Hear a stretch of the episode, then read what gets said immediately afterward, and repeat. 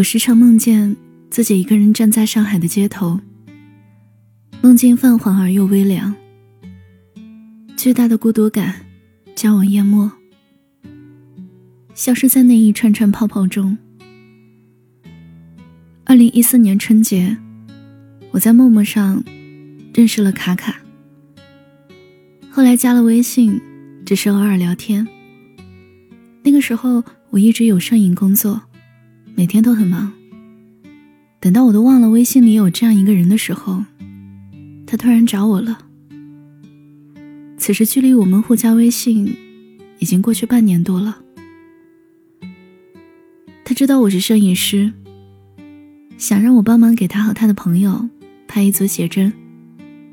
我开玩笑跟他说：“你包路费食宿，我免费给你拍啊。”没想到。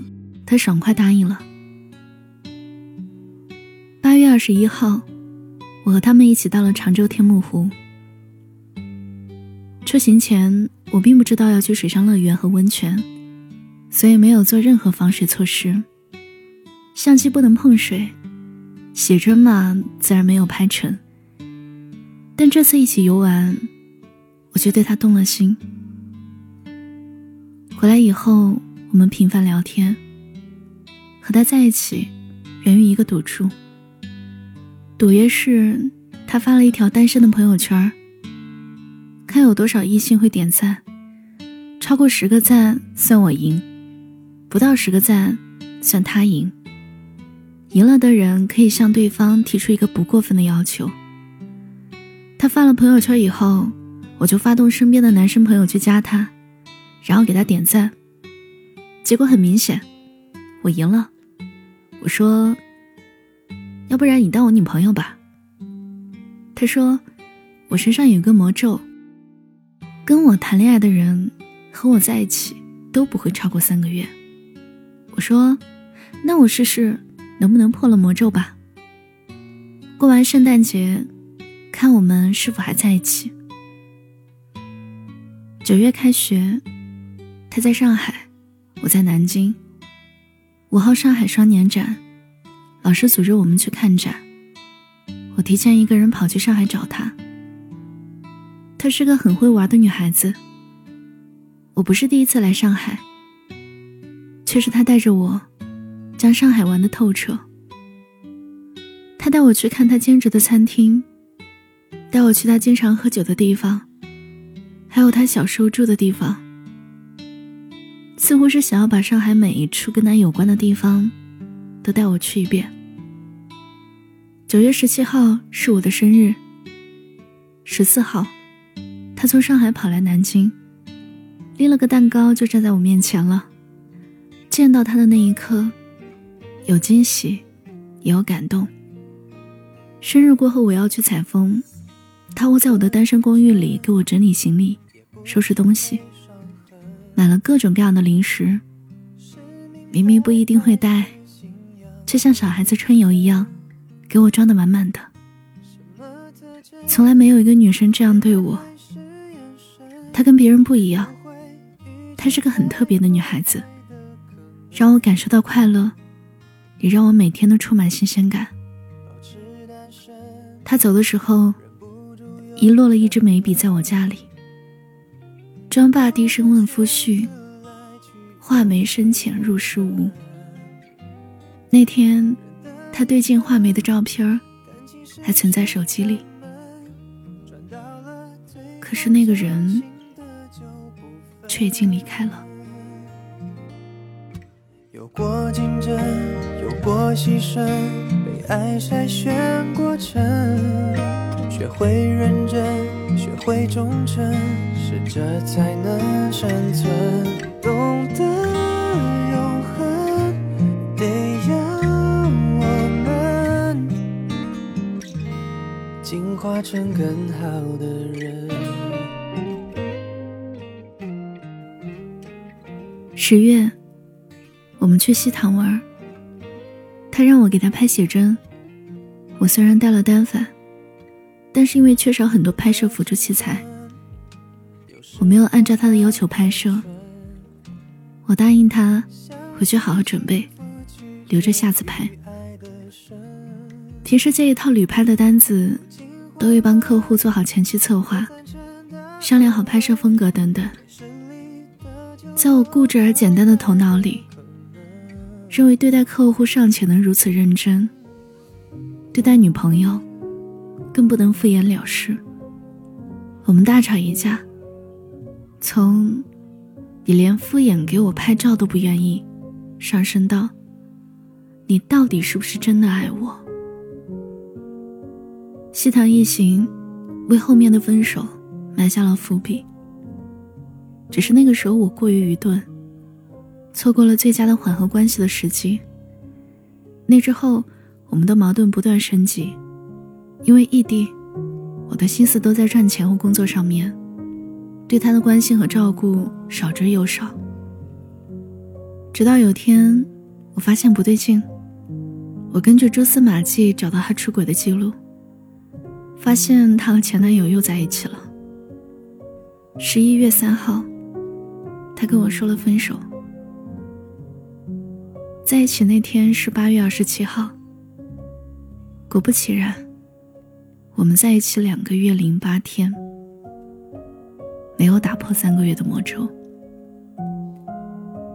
和他在一起的那一刻开始，我们之间的关系就是不对等的。我有我的骄傲和自尊，可在他面前，我却是自卑的。她漂亮，家里有钱，又很自立，她就是我一直仰望的那种人。我觉得我必须要有足够的经济能力，才能和他相配，给他好的生活。就是这种直男的愚蠢，这种根深蒂固的想法，在我脑中挥之不去。认为未来如果不能因为给一个女人幸福，不能给她经济基础，而不敢对她说喜欢，是一种悲哀。这种思想一直压迫着我，所以我总是忙着赚钱，就想这辈子遇到喜欢的人能不留遗憾。可是我错了，我还是留遗憾了。他是那种好干脆的人，分的干脆。拉黑也干脆，我还是放不下他，在我微博几万粉丝里面一个一个找，找到唯一一个他的朋友，再通过那个女生的微博关注人里面，去找已经改了名字的他。我看着他每天更新的微博，想象着他的生活。没有了我，他好像依然活得很精彩。有一天。看到他发了一张照片桌上一杯咖啡，窗外是高楼林立，隐约可以看见远处的东方明珠。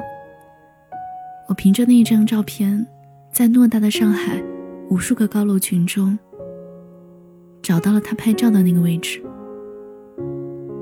调整好角度，咔嚓，拍摄了和他微博一模一样的一张照片我申请了一个新的微博。发了照片，艾特了他。我想跟他重新开始，但毫无意外，我又一次被拉黑了。我想给自己一个交代，我一直觉得我欠他一套写真，一套我认认真真的为他而拍摄的写真。一五年三月，专业课需要，我到上海拍摄一九三三老厂房。晚上的时候。我走进了卡卡兼职的那家餐厅。这是我分手以后第一次见到她。她还是和以前一样漂亮，在一众女孩子中特别显眼。我跟她说我不耽误他工作，就在马路对面等他下班。他答应了。三月的上海，夜里还有些冷，我穿了一件短袖，在马路对面等到了凌晨一点半。没有等到卡卡。第二天早上我就发烧了，回到南京，在火车上晕倒，是被幺二零接走的。那天我有多么狼狈，我不知道，我只知道，后来我越来越偏执，在和他的爱情游戏中，一直输的我，越发想要回到原点。于是我伪装成了一个全新的人，进入他的生活。我在人人上很顺利跟他加了好友，知道他旷诉，答应帮他开医院的假条，知道他想去留学，细心帮他准备好了各个学校的资料。我想，经过半年多的自我改变，或许让他以一个陌生人的方式重新认识我。我们也可以再开始。可是，一个人的性格特点和习惯，会成为他独有的标记。一个人伪装的再好，还是会露出马脚。他说：“你是乐乐吗？”我说：“是我。”他再没有说一句话。这一次，是我先拉黑了他。仿佛是给过去一个了断的方式。我不想再等待他拉黑我，所以只好先拉黑了他。从此江湖路远，再不相见。生活已不再分享给我，我一个人看日落。从前每一首陪彼此循环的歌，也都唱成了沉默。后来你生活已不再分享给我，只陪着他看月色。节日派的烟火该分享给谁呢？手心里那颗美梦被后来，我时常做同一个梦。梦中，我站在深夜的上海街头，寂静的凌晨，只有风吹动着法国梧桐树，发出沙沙的声音陪着我。梦中的自己，自始至终都没有等到那个人，而后醒来，发现自己还是一个人。分手后的那段日子，太阴暗了。我每天和自己内心最阴暗的一面正面交锋，以爱的名义伤害别人，也伤害自己。但他也教给了我不少东西，还是很感谢这个女生吧。人生中能有这样一个女生出现在生命里，让我长大，让我快乐，也让我做了那么多蠢事儿。但。能相遇就是缘分。虽然我们的结局并不美丽，可遗憾也是一种美。我们就像两条线，有了一个焦点之后，就会越来越远。只希望他能记得我的好，或者不必记得我的好，只要能记得我就好。再见。再也不见。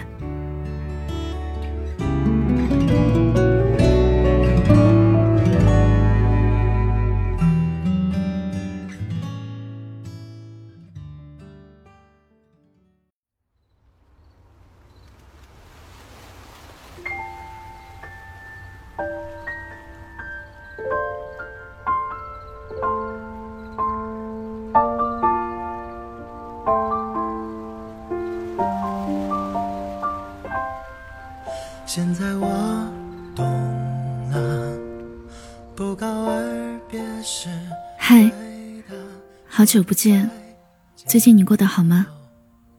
谢谢你听完我讲的故事，我是七景。今天讲的故事来自南京失恋博物馆，讲述者乐乐。希望听到这里的你，能够找到爱与被爱的那个人。收听的节目，你可以搜索微信公众号“七景”，就能找到我。我等你。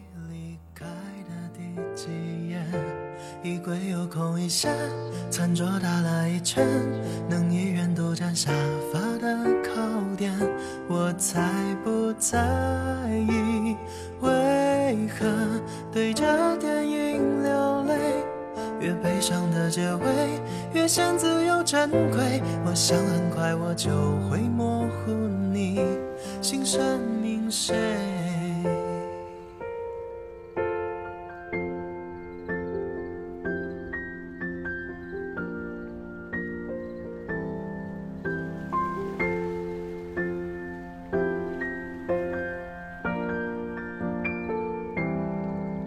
别为我担忧，我是真正的快。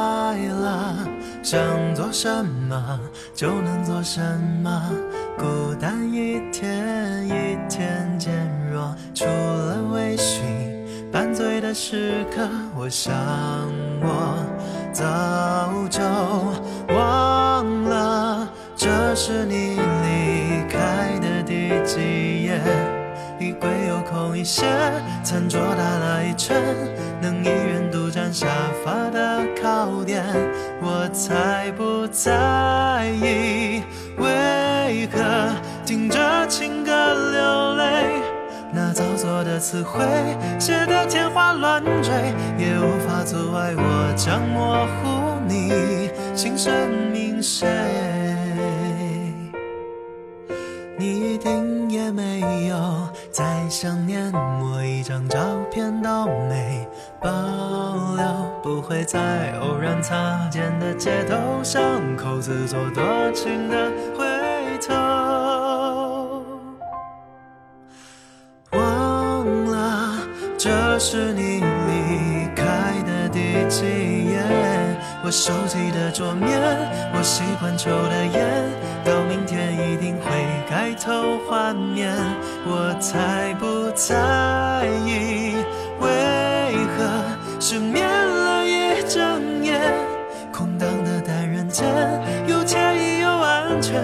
总之很快我就会模糊你心生命谁？